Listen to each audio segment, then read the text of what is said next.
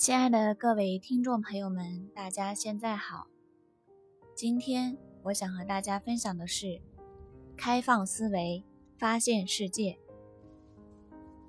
过去，庄周梦见自己变成蝴蝶，醒来后不知是庄周变成了蝴蝶，还是蝴蝶变成了庄周。庄子说：“我在哪里呢？”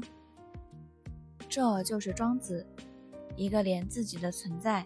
都不停追问的哲人。庄子是一个很有怀疑和反派精神的人。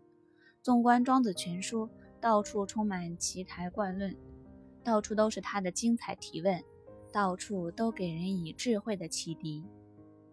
开放思维，发现世界。我们在现实生活中一定不要做一名人云亦云的追随者。而要时刻拥有一颗怀疑的心，这样一个人才能够在生活中拥有一颗明智的慧眼、清明的心灵，才能不断获得智慧的启迪，不至于活得浑浑噩噩。擦亮眼睛，打开思路，才不会被迷惑。就像古时候的那位铁匠一样，燕王有收藏各种轻巧玩物的嗜好。有时，他为了追求一件新奇的东西，甚至不惜挥霍重金。燕王好珍玩，这样的名声不胫而走。有一天，一个魏国人到燕都求见燕王。他见到燕王后说：“我听说君王喜欢珍玩，所以特来为您在荆棘的顶尖上刻猕猴。”燕王一听，非常高兴。燕王当即给那位人丰厚的报酬，让他刻侯。随后，燕王对那魏人说：“我想马上看一看你在荆棘上刻的侯。”那魏人说：“荆棘上刻的侯不是一件凡物，只有有诚心的人才能看得见。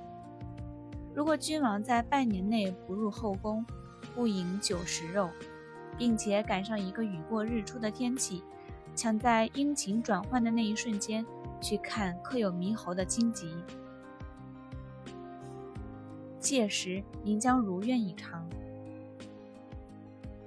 郑国有个铁匠听说了这件事以后，觉得其中有诈，于是去给燕王出了一个主意。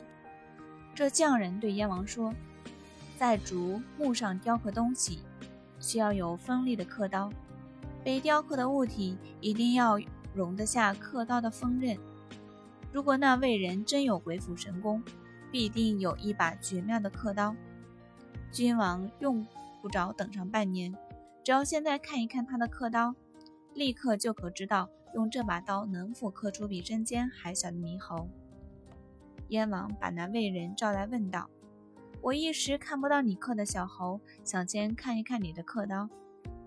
魏人说：“请君王稍等一下，我到住处取来便是。”燕王和在场的人等了约一个时辰，还不见那魏人回来。燕王派侍者去找，侍者回来后禀报道：“那人已不知去向。”这段故事虽然说的是识破骗局。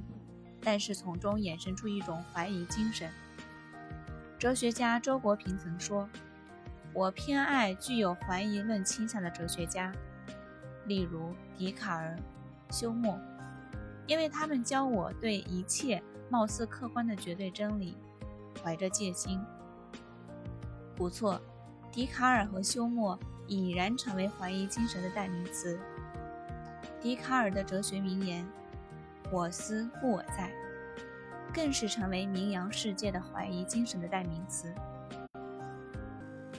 不仅哲学家需要怀疑精神，生活中的每一个人也都需要这种怀疑精神。一个拥有怀疑精神的人，才能具有与众不同的创造性，才能获得幸福圆满的人生。江西有个名叫沈梅的女孩，一天傍晚。突然发现路边的河面上有块露出的石头，发出如同星星一样的点点光亮。好奇心使他在石头上浇了几次水，石头上的光亮不见了。但石头上却嵌着许多淡紫色、透明且玻璃光泽的东西。于是他取了几块石头带回家。当石头不小心碰到火苗时，竟然发出了噼噼啪啪的爆炸声，火花四溅。这又一次引起了他的好奇。他觉得这石头不是普通的石块。因此，他拿着石头到地质队化验了一下，结果确认是萤石。不久之后，地质队就在离河不远的山里找到了一个萤石矿。这个女孩之所以能够成功，就是因为她时刻留心自己的周围，时刻保持一颗怀疑的心。怀疑精神是人进步的前提，是人获得幸福的一条康庄大路。